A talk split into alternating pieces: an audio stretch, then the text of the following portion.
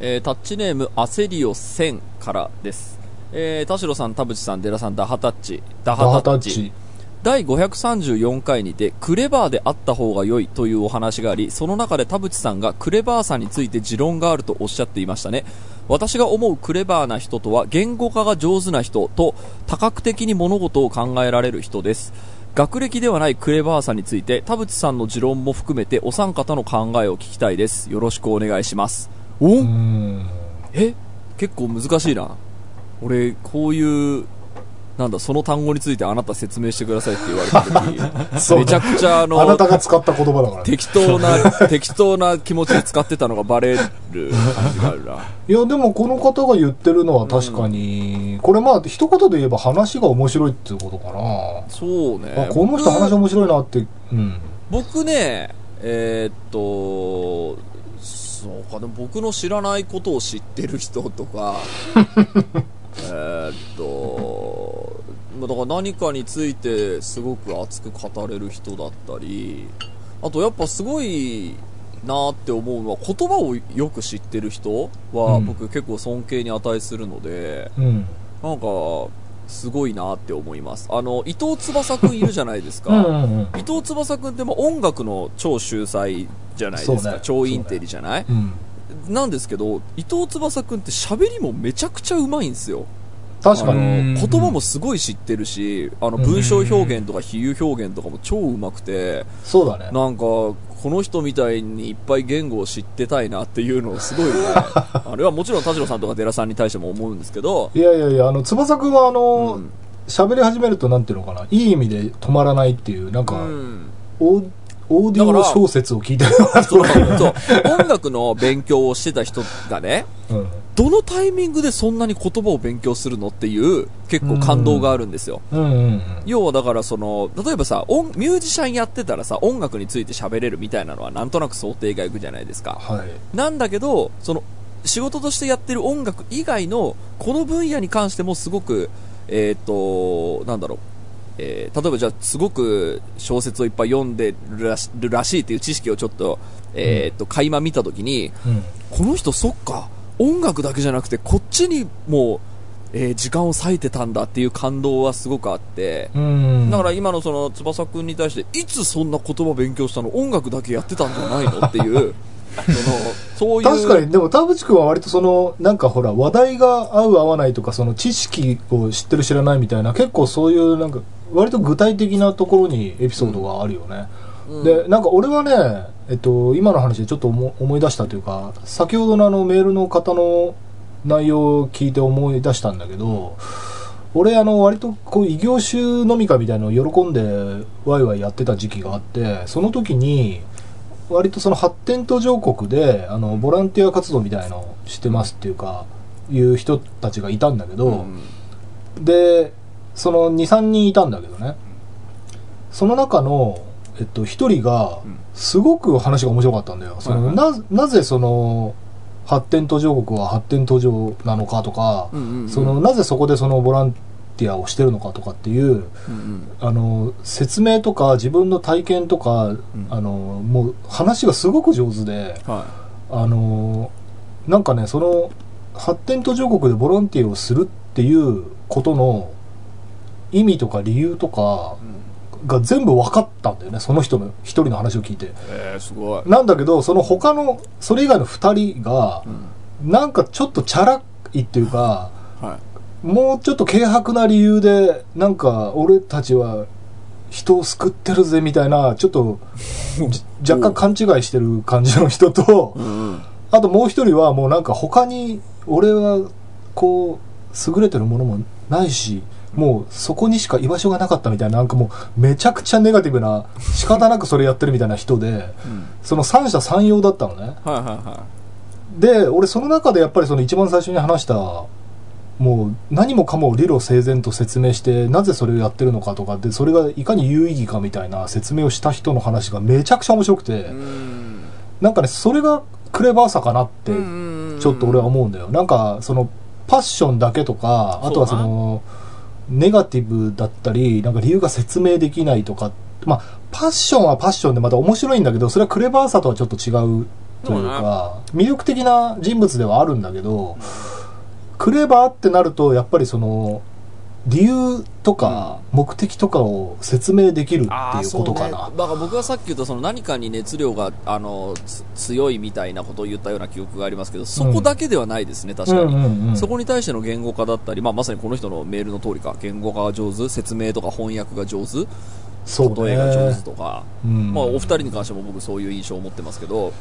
なんかそれはやっぱそのクレバーだなって思う。尊敬するですね、単純に。それこそ、デラさんが思うクレバーな人ってどんな人？そうですね。なんか、あの、クレバーにもまあ、また何パターンかあるじゃないですか。で、それで、は早い知性と遅い知性みたいな、なんか速さを。筋肉みたいな話だなそうそうそうそうそう。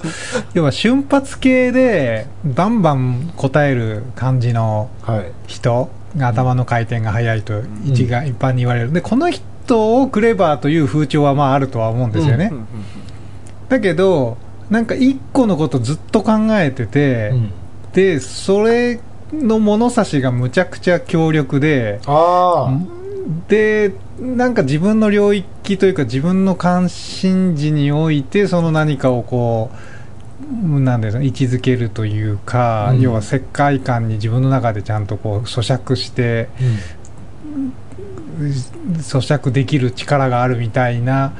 のはなんか遅い遅い筋肉遅いなんでしょうねクレバーさというか、んはいはい深さそれが深さみたいな。そうそうそう、んそうそうそうそう。そうなんかそれはそれでなんか強みなんだろうなといううん。気はしますね。僕もどっちかというと何ですかね前者の回転が速くてどうのこうのみたいな方に割と重きを置いてうる、んきたというかそこになんとなくこうじ強みがあるかなみたいなふうに思う時もありますけどなんかそういう遅い方に、えーハッとさせられることはよくありますね。うんなるほどね。ちょっとぼあの抽象的で申し訳ないで。すいやいやでもなんかあるある。深さみたいなのあると思う、うん。さあということで、はい。えークレバーな3人がお送りするラジオです。が今週も始めます。頭悪そうでしたけどね。はい。田代智和と。田淵智也のタタッッチレディオ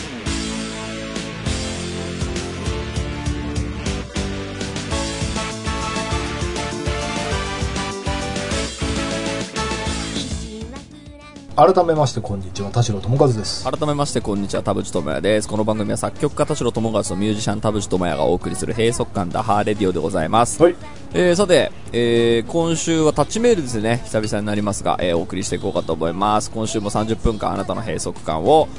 ダハタッチ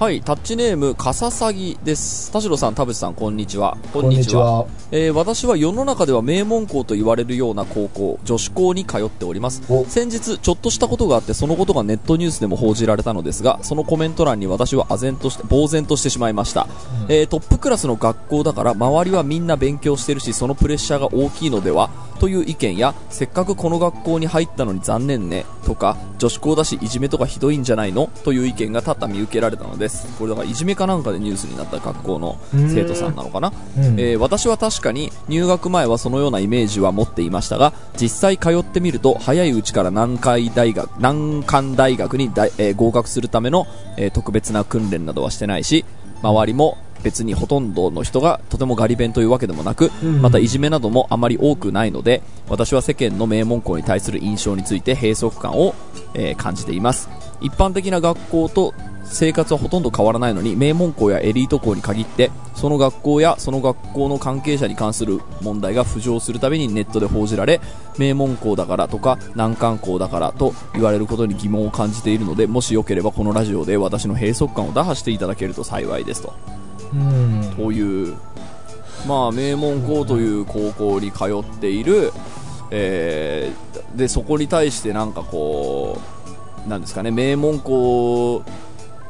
に通ってこうこうこういう、えー精神構造だからこういうことを起こしちゃったんだろうかとか なんかそういうレッテルみたいなも。のレッテルだよねまあ要はね。ね。知らないからこそのレッテルだよね。い。やでも分かるこれ。俺もその地元では一番の進学校に行ってたんだけど、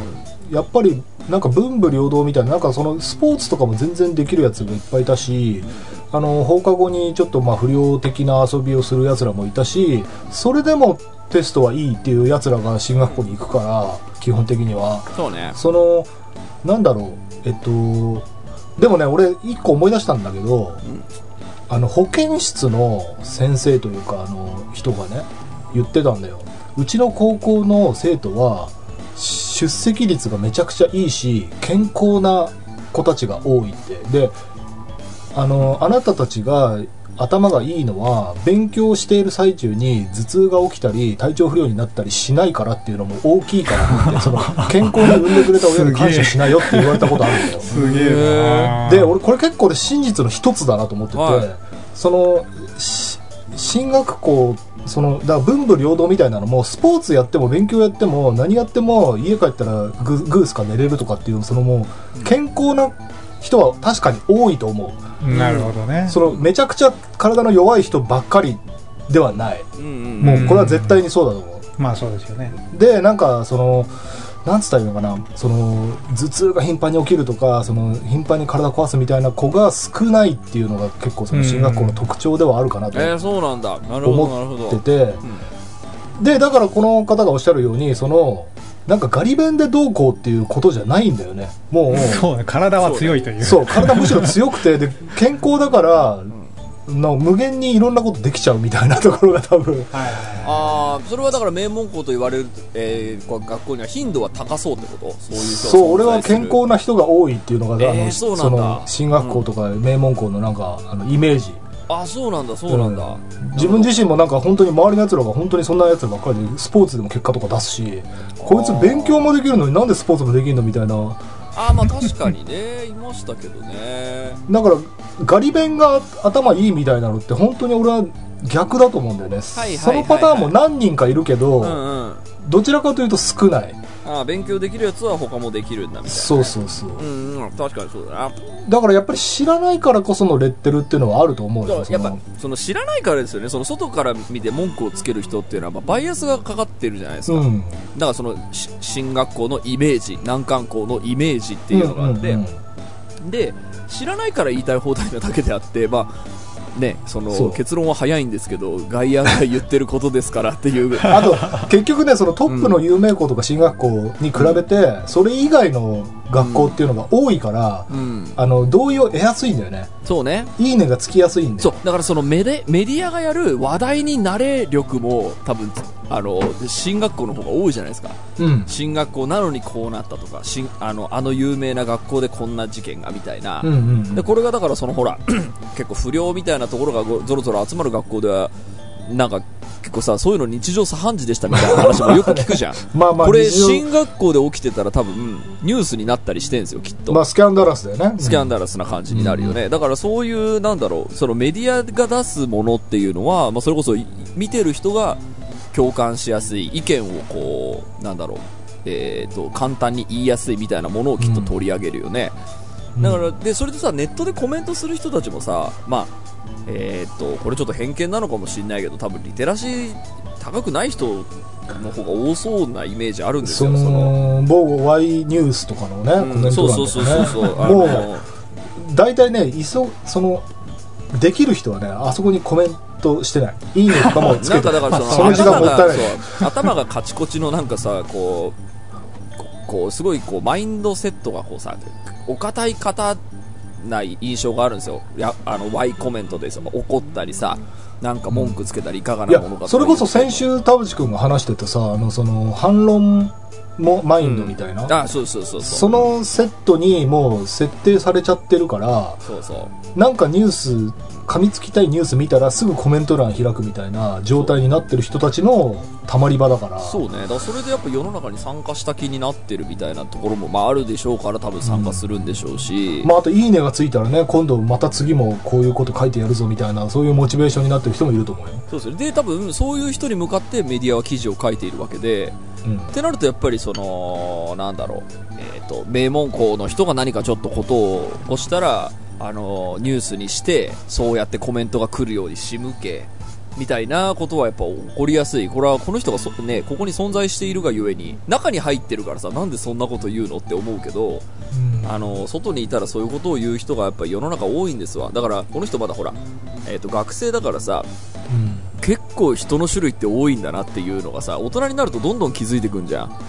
いやでもそれもやっぱり田淵君がそういうふうにそういう態度で生きてるからそう思えるけど意外とそのなんだろう大学卒業してそのまま就職してそのまま一回も転職してないみたいな人って、うんうん。凝り固まったままの人も結構多いと思うよ。多いのか、それこそ政治家ってこうだよなとかあの、なんだろうアメリカ人ってこうだよなみたいなもうすごい強烈なバイアスがかかったまままあで解けてない人ってたくさんいるから田確かに淵君の同世代でも。うん、だからそのね、この、この人が抱えてるその名門校だから難関校だからと言われることに疑問を感じているとのことですが、うん。やっぱりそれを、えー、と記事にしやすいと思っているメディアの人とそこにコメントをしやすいからコメントする人たちがいるから、えー、とそういう記事やコメントが生まれるわけで、ね。まあ世の中ってそういうもんだからっていうあの な世の中ってそういうもんだからっていうかあのなんですかねそこをさなくそうとしたって無理じゃん。だってそこ10級が一致してるからさ。そうなんだよね。そういやクソみたいなもんだなと思いますけど例えばほら芸能人の不倫報道とかさ熱愛がどうとかさ、なんかもういいいいじゃんって思うんだけどじゃあなんでそれがあるのってあると受給が成立してるからじゃない？一応表向きはね。給が成立してるからあるわけでだからもう世の中ってそういうもんだなで俺は知らないっていう風にそうね。だから自ようになりま分のそのしたけどねプライベートな自分の人生とはかか関係ないことだよっていうのはまず一つ言いたいよね。そうね言われてる側としてはね辛いと思うけどねそうそうそう。だから、もっと大きな枠でね、外国のメディアでさ、にこれだから日本人はって、まあ、毎日言われてると思うんだけど、ネット上とかで。だからといって別にその自分がね、その一員というか、それで傷ついたり別にする必要もなくて、まあ、それは日本人のこと知らない人はそういう偏見も持つわなっていう感じで、逆にそう日本人もなんかアメリカ人の観光客ってなんでみんな短パンに T シャツなんだよって言ってる友達がいて俺それ聞いた時に爆笑したんだけどマジでそうだなと思ったんだけどあのでも別にアメリカ人が全員短パンに T シャツなわけじゃないからそうね。あのそれもなんかなんつったらいいかな。まあそういう冗談として受け取っておくというかね。そうね。まあそんなバイアスもあるよねっていう。そうしなやかなこう頭で受け取るのが良いのではないでしょうか。はい。はい次。あそうだタッチレディオ10周年イベントに、まあ、あの先週ねそんな感想がそんな来てないとかって言いましたけど一来てはいるんですよ結構、うん。来てる中で、えー、と1個ちょっと読みたいのがあって。タッチネームタルです。えーちょうど今人生の中で割と大きな選択をしなければならず悩んでいたので3人の意見が聞いてみたいなと思いつつ行動できずにいました。これ多分だからイベント中にちょっと質問ありますかってデラさんが呼びかけてくれた時なんですけどこれはチャンスなのかと思いつつ質問これはどういう意図で言っているんだ？軽い話題でさらっといけるやつがいいのか？普通オタ的な何でもござれなのか？といろいろ考えて結局手を挙げられずでしたと、えー人生においてもこういうことが多く質問の意図はこっちか？あっちなのか？他の人がどう出るか見てみようと様子を見て今更発言するのも流し流れを、えー遮るしやめようということがよくあります、えー相手が求めることじゃなかった場合の空気が怖いというのが一番の理由です。第三者の立場にいる時もあ質問者はこういう意図で言っているのに回答者はこう解釈してこう答えてるんだなすれ違ってるなというのに割と敏感なので自分の時にそれが起きたらと思うと怖くなってしまいます。えー自分が第三者でいる時や質問者だった時すれ違っている質問者者に対してネガティブな感情も湧かないしむしろ自分の伝え方が良くなかった言い直そうと思う程度なのでそんなに怖がることもないのにと思うのですがいざその立場に立つと動けなくなります。3人はタッチレディオという場でも質問者になる機会が多いのかなと思いますが質問の意図がすれ違っている時はどう感じますか？またこういうマインドでいけば怖くなくなるんじゃないかというのがあればアドバイスくださると嬉しいです。えーという感じです。イベントの時に手を挙げたかった質問事項が2つあるのでまたタッチメールで送ってみます。とのことで、えーその後ねメールはなんか、えー、と来てたのかな？ちょっとあのまだちゃんと見れてないのでうん。この後多分来ると思うんですけどそ。えー、とそのイベントの時にね質問で手を挙げられませんでしたわといううん。のがあって、まあ、この人が言ってたあのし質問者と回答者のなんか目線がすれ違ってるみたいなのに敏感だっていうこと言ってますけど でも最初のその脳内で起きてるなんかそのなんか一人ごちてるみたいな感じって なんかあの孤独のグルメ的なものを感じる、なんかもしこうだったらこうだみたいなそうなんシミュレーションがすごいなんだいやこれさ俺超やっちゃうから聞聞かれて答えるときに。で俺さすれ違ってることに翌日気づくんだよ。もう本当にね自分自己嫌悪自己嫌悪ですよ。その質問されてる時はうん。あこっちに向かって答えるぞって言って直感でバーンって答えるんですけど、はい。それがね翌日ああれ質問者の人ってそういう意図じゃねえかって気づ なるほど。く超多くて。まあでもあるよね。そういうことあるこれよはね本当コンプレックスだね。いや俺全然今でもあるよ。うん。あのーだから大丈夫 田代さんどう思う？結構タッチレディオでもあるでしょ？田淵なんかよよくわかんない角度から物を言ってきたなみたいな、まあ俺もあるよ。だからそのえー俺も解釈が違ったみたいな。ななんかちょっと違う方面のことを言ってきたなみたいな時ってうん。どう対処してます？斜めから来たいやえっとうん。だからそれもあそのいそういう角度の意見もあるけどつって話を俺の方に戻すかそっちのアングルに引っ張られて楽しむか、そうね。田代さんはね実はね僕編集しててよく気づくんですけど 何？だから今言ったように僕が結構お門違いのコメントをしたりすることすげえあるんですよ、はい。危機として。今俺田代さんの話分かってますアピをして えっと乗っかろうとしてなんかコメント言う時はあるんですけど編集してると全くわけわかんない角度からボール投げてきた感がある。すごい完全に空気の読めてないコメンテーターみたいな感じのコメントをしてることが結構あって。その時は自己嫌悪なんですけどその後田代さんはそれもそうなんだけどって言って持論を続けるんですよ。これはね見事だなと思いましたね。本当にねお恥ずかしい限りです。いやいや、はでもそのなんだろうな変例えば俺のしその遭遇した経験で言うと、うん。いや田代君今その話してないからみたいに言われると、もう嫌なんだよね、うん。その後の会話で、ん。こうおじけづいちゃうというか、うん。あこの人のコンセプトに沿った会話しかもう次口から出せないっていう、うんうん。これあの何年か前にあの LINE スタンプ作ってる吉永さんが言ってたんだけどそのなんて言うんだっけ？なんか名前あるよね。こうチーム内でのその発言する安心感みたいなものが大事だみたいなコンセプトあったじゃん。なんか最近。心理的安全性あですね。心理的安全性ってやつ、はい。それで言うところのそのいやそれ俺の意図伝わってないからあの意味はち履き違えてるよみたいな会話って、うん。その後の会話をすごく貧弱にするんだよね、あはいはいそうね。うん。一回なるほどね。それはわかる。それもあるよねっていう風にしてそこを乗り越えて次の山に向かわないと。そうね。なんかいや今その話じゃねえんだよってめちゃくちゃこうなんていうのかな。細い細い、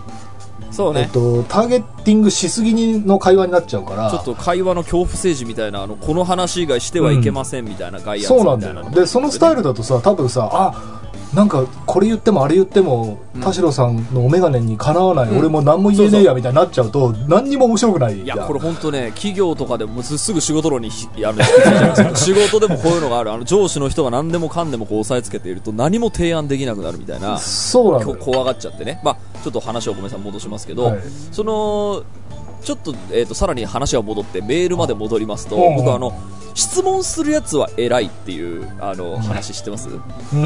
なんかねどっかのセミナーかなんかで、はい。えー、とスライドで流れてたやつを写真撮ったやつが、えー、とインスタかなんかにツイッターかに載っけて、えー、とうんちょっとバズってたんですけど、質問するやつは偉いっていうスライドをそのセミナーの人が説明してるんですね、うん。えーその1初めに質問するやつは偉い。なぜなら次の人が続きやすくなるから、うんうん。その2バカな質問をするやつは偉い、うん。えーなぜなら質問の内容のハードルを下げるから、うんうん。えーその3関係ない質問をするやつは偉い。なぜなら話が広がるからっていう。言ったもん勝ちなんだなって思うとだからそこに対して、ねそう、うん。そこに対してそのだから回答者の人があ今その話じゃないからっていうような、まあ、トークイベントはクソですよ。もしタッチレディオがそういうイベントだったのであればそのタッチレディオっていうラジオのイベントはクソですよ。けどそのちょっと斜め上の質問が来た時に多分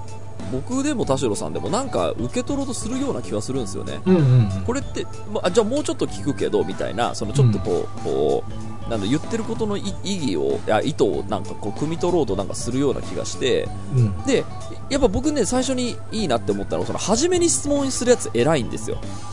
言った方がいいんですよ。あのそうするとそうか。あそうかこういう感じで聞いていいんだっていう空気が生まれるので、まうん。あタッチリディのねあのイベントの時って質問したの確か1人か2人でしたけど、うん。なんかやっぱりそのね手挙げて質問してくれるので僕ら的にも嬉しいわけじゃない？そうね、うん、だから、ね、あのタッチレディオのイベントにこう限らずあのなんだろう意図が仮に組まれなかったとしても、えーっと別に、ね、その質問者のせいではないから、うんうんうん。もう普通にとりあえず行ってみるっていう態度を取れる人の方がやっぱり偉いんだと思います。僕はできるかというとちょっと自信はないですがうん。あのと思いました。なんかあの、映画とかでいうところのこう自らピエロになるみたいなね、そういう役割を自ら買って出るみたいなそういう偉さもあるよね。そうそう偉いと思いますよ、うん。あれすごいこううら羨ましいというかその最初にこう臆することなくこう質問できる人ってうん。僕すごい素敵だなと思っているので、うん。あと、まあ。なんかねあの一個ちょっと言いたいのがその、うん。たまに政治あの国会とかでさ、うん。その記者がな国会じゃねえやそのなんか政治家のあの会見とかで、ん。なんかインタビューが的外れな質問しやがってみたいな感じでこう、うん。ツイッターとかでさらされたりすることあるじゃない,、はいはいはいはい。どこの記者だよみたいな。うんああいうのがねまたねこうハードルを上げてる気がするんだよね、うんでそうな、僕らがやってるようなのはエンタメなので、うん。あの全然あいつ変な質問したから晒し上げてやろうみたいなそういう世界じゃないのでそうね。あのもうちょっと気軽に質問していいんじゃないかなっていう気がします、はいはい、さあということで、えーもう一通ぐらいいけるか。うん。タッチネームわたあめです。アイドルの CD 売りについて、えー田代さん田淵さんこんにちは。私は。はこんにちは。私はだ現在大学2年生の女子です、えー私はジャニーズが好きで CD など購入しているのですがジャニーズはサブスクを展開せず CD 売り上げにいつまでも固執している、えーところが消せずにいます。CD は特典もつくからファンは CD を購入しますが一般の人は CD をあまり買わなくなってきているのでサブスク展開して曲の良さを多くの人に気づいてほしいです。それと、えー CD を3形態買わないとついてこない特典も正直どうなんだろうと思ってしまいますファンファーストにはあまり思えないのですがお二人はどう思われるのか気になりましたという。なるほど。はい、ちょっとね、ジャニーズって名前出しちゃったらもしかしたらどっかに失礼があるかもしれないですけど、まあまあちょっと読んでしまったので、はい。えーとまあ、日本のメディアでもとても有名な、えーアイドルの、えーグループカルチャーの、えーし音楽がですねサブスクでは聴けないぞということで、ね、サブスクにないと人に広められもしませんし、えー時代に合ってないし消せぬっていうメールでございます。うんうん。ああれ嵐は嵐はって言っちゃってるけど嵐は解禁してるよ あね本当だ。嵐解禁してる。そうかユニットによるのか。ユニットによるんでしょうね。というそうねことは売り出しあれだって方の違いレーベルが違うからねだって全全部同じレベルじゃないもんねあそういうことか。そうかそういうのもあるか、まあでも多分でも事務所の方針じゃない？そのアーティストによるんだと思いますよ、うん。そうね。アーティストにもよるしだからそのレーベルと事務所の話し合いというかそのあとアーティストのスタイルあるかなっていう。のーやっぱさ企業の目的を何かって考えた時にさ、うん。あのやっぱね CD をう売るとかさそれでライブにたくさん来てもらうとかさそれで利益が出るっていう風にえー、と振ってるのであれば、まあ、それが僕は答えでいいんじゃないかと思っていてその別にサブスクに出したって CD は売れるとは思うんですよ。そのアイドルなので、売れるとは思うんですけど別にそこあのなんだろう踏み出すメリットそんなにねえですわっていうのであるっていう会社が判断するんだったら別にうん。なんだろう、えー、とこれがもしね僕自分だったらいやサブスク出させてよって思うんだけど、その会社の目的が多分その音楽を広めるためじゃないと思うんですよ。その、うん。えっと言葉がもしかしたら悪く聞こえたらあの申し訳ないけど悪い言葉で言うつもりなくて音楽を利用してそのあくまで音楽を道具としてその、えっとうちのタレントの、えっと魅力を発信していく。それでお客さんを喜ばせるっていうことだと思うのでうん。その音楽を広めようみたいな、あのつもりが僕そんなにあると正直あんまりね思ってないと言いますか、だしあとその CD がちゃんと売れるとかライブにちゃんとお客さんが入るっていうのはあのあれぐらい大きなあのアイドルカルチャーの会社だとやっぱ、うん。あのメディアっていう超強力な入り口があるじゃないですか。はい。だからあの広める努力しなくても、まあ、今 YouTube とかでね頑張ってるあのアーティストさんも結構いますけど、うん。コアファンを喜ばせるためだったらもう今のモデルでし正直十分というかいう印象があるので、うん。まあ、もしかしたらねいつかはその衰退していくものなのかもしれませんけどなんかそもそも別に音楽を広めるためにやってるというよりかはそのアーティストの魅力を伝えるためにやってるっていうことな気がするので。そうね、まあ、まさにその、俺あのよくねゲーム市場でさ、うん。海外の、まあ、特にその白人圏のね、アメリカヨーロッパのゲームってもうすごくリアリスティックなキャラクターで、あのなんなら主人公がおじさんでハゲだったりとかっていうのが日本だとみんな長髪で、あの美少女でみたいな、まあ、ちょっとこれもあの特定のゲームをディスる気は全くないんだけどそのなんかまあ若干ロリっぽがロリっぽい女の子キャラだったりおっぱいが大きいとかってなんかまあいろいろこう海外アニメあ海外ゲームと日本ゲームってよくキャラクターの造形が違うっつって比較されたりするんだけど、はいはいそれでじゃあなんかゲームシステムが面白いからもっと世界に訴えるキャラクター作りにすればいいのにってなると多分世界の中では埋もれると思うんだよね、うん。その世界のマーケットにはものすごいモンスターゲームがたくさんあって、うんうんうんうんそこに日本らしさを全部捨てて完全に捨てて、外国基準のリアリスティックキャラクターのゲーム出してったら多分はいはい。ただのゲームになっちゃうんだよね、はいはいはいはい。で海外にもそのマニアックな日本ゲームファンがいてうん。そのロリキャラだったりなんかその長髪の男美形の男の子みたいなのが好きな人たちも多分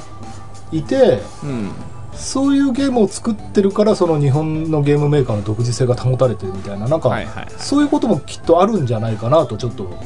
薄ぼんやり思っていて、なるほどなるほど。あのこれ自分のその仕事直接の話じゃないからちょっと漠然として聞こえるかもしれないけどなんか世界に広げるためだっていうことを考えたら例えば歌詞を英語にしようとかね、あのっていう話にもなると思うんだけど、いはいはい。やでもそれを別に求めてるわけじゃないですよねみたいなことに近いんじゃないかなと思って、そのあサブスクっていう話を例えば、えっと、国際マーケットっていうことで言えばねじゃあなんでその某アイドルグループは英語の歌詞で歌わないのってうんうん。K p o p はみんな英語で歌ってんじゃんってうんそういう話になっちゃうんだよね。はいはいはいはい。だけどいや僕たちがうん。向いているうんうん。そのファンはそこじゃないんでってそういうところなのかなっていう。だからこのメールの人ってファンファーストにあまり思えないって書いてたんですけど多分ファンファーストではある気はするんですよ。そうそうそう。むしろ日本のそのフそう。ァンまだ日本語の音楽を好んでくれる外国のファンももちろん含んでると思うけど、あえて英語で歌わないよみたいなところからしそうてその k p o p と違うマーケットの広が広がりじゃなくてうん。一人一人のファンをの方を向いてるとも言えると思う。だからそのじゃあファンファーストだと僕は思っていてじゃあどういうファンですかって言うとお金を落としてくれ落としてくれてお金を払ってくれるそのファン、うん。うんいわゆるロイヤルカスタマー的な、うん。えっとそこに向けて、えっと一番いいことを考えましょうっていうのであれば、うん。えーっとでそのために、えーっとちょっと音楽をその一つのえーっとまあ、道具って言ったらもしかしたら失礼かもしれないですけどその道具として、えーっとゆアーティストの魅力を、えーっとお金を払ってくれるファンの人に最大限届けますっていうビジネスモデルともちょっと見れるし、うん。だから僕あの、えー、とこの辺のその、えー、と音楽カルチャーの人たちがさ例えば有名作家をさ、えーでリリースみたいなこと、まあ、よくあるじゃないですか、うん。でああいうのがあるからさ、えー、と例えば、えー、とジャニーズにこの作家の人も書いてほしいみたいなことをさ結構、あのネットとかで言う人が多いと僕うん。いうふうに印象あるんですけど、うんうん。それで喜ぶのってお前だけではって結構思うんですよ。はい。あのもちろんその、ね、ジャニーズのファンの人は何でもいいと思ってるわけじゃないと思いますよ、うん。なんでですですけどなんかそのこの人に書いてくれたらめちゃめちゃいいのにっていういうのってうん。めちゃめちゃ喜ぶのはこの人だけだろうなってちょっと思う。とそうね。それってファンファーストではないと思うんですよね。まあ一人一人の妄想にも答えてもいられないしね。そうですね。のオリジナルアベンジャーズみたいなことで、だから、あのーだから音楽をそのやってる理由ってアーティストの人それぞれあってその音楽を広めるためにやってる人もいるだろうし、えー、とすごく、えー、と大切にしたいお客さんをとにかく深く深くこう、えー応援してもらうためにやる、えー、とっていう人たちもいるでしょうし、うん。まあえー、と音楽で発信するとか音楽でビジネスをするっていうのもいろんなやり方があるからそうね。あのその中で、えー、とこのその、まあ、ジャニーズはこういうことをとこういう方式を取っているのかもしれないよと思えば、うん。まあ一理あるなってあのなんだろう腑に落としてしまえば割と、ね。なんだろう納得できる。あでそれでやっぱりその方針がそあのなんだろうピンとこなければまあ離れればいいわけで、うん。うん、なんかそういう気がしますけどね。まあ、あとなんかね何気にまだ過渡期だなと思ってて俺その CD の後にまあ映像だとあの DVD がブルーレイになってその後はもう 4K とかがデジタル配信になっちゃってあの、うん。音もあのなんかハイレゾとかになっちゃってもうそのメディア物理メディアの時代は終わったみたいに言われてるけどそれでもまだ今なお新しい企画が生まれ続けてるというか、そのなんか何をスタンダードにしてここで落ち着きましょうっつってもう未来英語これでいきましょうみたいなのってまだ全然定まってなくて、なんかそれぞれがやっぱり住み分けにはなってるかなと思うわけですよ、だから映像で言えばそのネフリオリジナルとかアマプラオリジナルみたいなものでうん。その音楽もここでしか聴けない CD でしか聴けないとかそのサブスクでしか聴けないとかってそのなんだろうインディーズレベルだったりとかしたらもうその本当に地元のライブハウスに行かないと売ってないとかってもうあらゆるケースバイケースがあって、でなんかそれでもいいんじゃないかなと僕は思っているんですよ。あの、うん。最近俺ももうほとんどネット上で映画を見ちゃうからもう TSUTAYA とかに行かなくなったんだけどたまにちょっと時間ができあった時にあのあちょっと15分ぐらい時間あるから TSUTAYA たまに寄ってみようみたいな感じで行くと、これ多分どこの配信でも流れてねえなっていうのがあるんだよ。うん。ね TSUTAYA オンリーみたいなやつが、それ見た時にやっぱりねグッときちゃうんだよね。あ やべえ俺会員証持ってくればよかったみたいな。たまにやっぱこういうの見とかなきゃダメだなみたいな思う時がちょっとあって、でそれこそそのタワレコとかに行くその感じと近いものがね、あって、まあ、それはそれで楽しんだらいいんじゃないかなっていううん気がします、そうだから出し手のそ人がもうそういう哲学を持ってやってる、うん。で意味あってやってるんであれば、ああまあそういう考え方もあるかで。そう。のね、そのもしかしたら納得いかないかこんないい映画がなぜ蔦屋にしかないのだみたいな。そうのがねあるかもしんないけど。あるね。うん、あるかもしんないけどまあいいじゃないですか。みたいな気持ちで受け止めるのがいいんじゃないかなと、まあ、あのだから僕はあの、うん、ファンファーストっておっていう見方をすればファンファーストなことをやってると思いますよ。そうね。それでやっぱお客さんはたくさん喜んでいると思いますしそれぐらいやっぱ素晴らしいやっぱあの、ね、音楽もやっぱ素晴らしいしこうエンタメとしても素晴らしいあのカルチャーなのであうんあそこの方々は、うん。なんかもうそれでね、えー、とアーティストの人もかっこいいで喜んでる人はめちゃくちゃ喜んでたくさんお金を払っている。でウィンウィンだし、うん。まあいいかなって思ってますけど。そうね、は いはい、はい。です。どなんかデラさんあります？うーんでもなんかあのセブンイレブンを舞台にこのチームとこのチームが対決してる動画が見れますみたいな なんかよくわかんない何？展開。えなんかスノーマン対ああはいはいはいはい。キンプリだったっけな？なんだっけな？スノーマンともう一個なんか並び称されるやつなんでしたっけ？スノーマンとキンプリかな？わかんないけどなんかが対決しますみたいなはいはいはプロモーションやってていはいなんかもっと素直に YouTube に出すべきではとか思う時はありますけど、ちょっとだから新しいユニットとかはちょこちょこなんかそういうのを始めてる印象はありますけどね。そうですよね。だからなんかまあす逆なんていうんですかねそのあき案件というかね、うん。政治絡みかなこれはというかその政治っていうのは、まあまあそれは完スポンサード案件。そうそうそうスポンサーとかそっちに目配せが多くなってるとそれはファンファーストではないよねっていう。もっとダイレクトにやらせてあー。まあ要はよくまあ比較すると本当に規模が違くなってくるから BTS とかとは違うんでしょうけど、なんかねあの毎日動画上げますとか、うんなんかそそれ系の方に今世の中的には動いてるしそっちが成功うん。してるから、同じように我々私たちもあんな風にしてあの応援したいっっていうモードになりつつあるとしたらそっちに多分舵切っていかないと。これあのあのジレンマに近いかもあのそのハリウッドっていうかあの欧米の俳優があんまりそのバラエティ番組とかに出て笑いとか取らないみたいなのが、日本人ってすぐテレビ出るよねみたいななんかそのもうちょっと格調高く言ってほしいのみたいにみたいな。ね。私ファンで応援してるんだからもっとその映画しか出ないみたいに言ってほしいのになんでバラエティ出ちゃうのよみたいな悔しさみたいなのはもしかしたらある。なるほど。あーなるほどね。その自分からレベル下げないでよみたいなはいはいはい苛立ちというか。なるほどなるほど。ちょっとあるかもしれないななんか気まあ持ち的に。だからファンは、ファンファン心理をどうどう読読み解いてるかっていうのはまあねどうやってこう売ろうとしてるかっていうそうそこにも多分あるので。あと多分 CD っていうメディア自体がもう古いのにいつまでそれに頼ってんだよみたいなのが多分そのこの投稿してくださった方にもあるような気はしててこの次のちゃんとウェーブに乗れてるかみたいなところも確かにタレント性が問われるからそのマネタイズの方法がなんか若干ちょっと時代にっていうふ古い。のは古いと思いますけどね、うんだからそのいつか終わっていくものでね寿命を縮めてるとは思いますけど、まあ、やっぱりそのなんですかね音楽を広めなければその彼らが、えー、と大きい、えー、とユニットにならないってわけじゃないですじゃないですか、うんやっぱそのメあディアっていそう超強力な入り口を持ってるから音楽を売る、いや逆もっと言うと音楽を売るつもりがないのに音楽専用メディアでしかやらないことになんでっていうふうに思ってるのかな、うん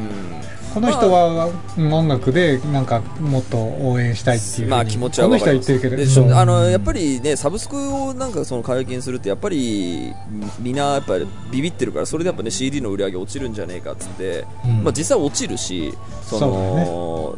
んなんだろう。だったら俺たちその普通に CD で利益出てるし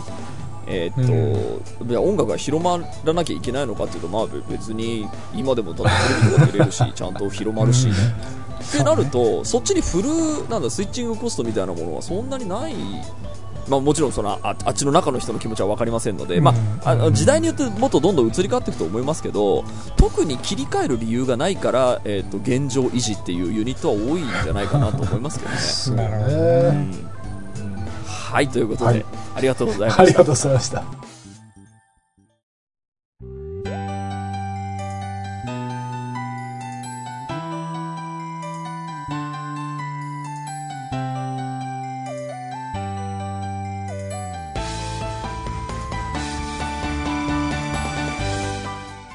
はい、エンディングのお時間でございます。今週もありがとうございました。した番組のご意見、ご感想、ブログのメールフォームよりお寄せください。タッチレディオ、えータッチ2人で話してもらいたいこと大募集でございます。えー、E メールアドレスは tacchiradio.gmail.com、タッチレディオ .gmail.com でございます。オフィシャルツイッターの方もぜひチェックしてくださいということで、うんあれ？最後の議論って俺なんか頭固いこと言ってた？いやいやそんなことない俺ちょっと途中からなんかね、だんだん思考停止になっていく実感があったので。そうでもちょっと一旦その CD とサブスクの話から一旦離れて俺ちょっと一個思い出したのが、あの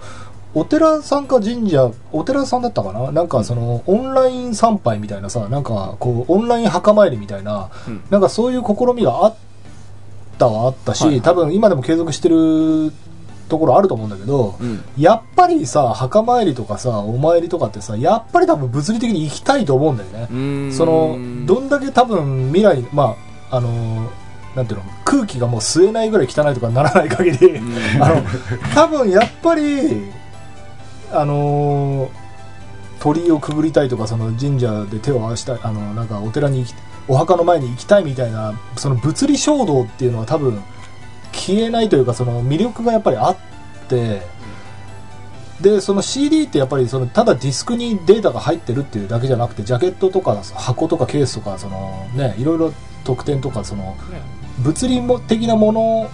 を手にしたいっていう魅力は、うん。まあ、あるかなっそうそうそう、ね、て思うんだよね。だからこれ前も話しましたけどねそのべ便利さっていうのとフェチズムっていうのの,、うん。あの違いだから話を思いましたあそうけどだからそうそうそう物品として持ってるとかその買ってうんその部屋に置くっていうのがやっぱりなんだろうな、まあでもこの人は両方やれっつってるわけですよね、まあおそらくは。そうねまあ気持ちはとてもよくわかります。やっぱりいい音楽だからね、たくさんの人に知ってもらいたいという気持ちも、まあ、よくは